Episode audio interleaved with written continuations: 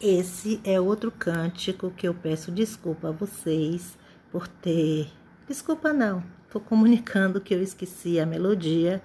Canta para o jejum.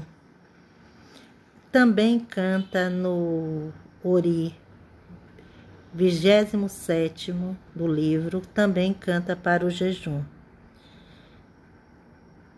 E eu vou dizer a tradução dele. O jejum é proveitoso, a abstinência favorece a busca por bênçãos, o jejum beneficia e é vantajoso.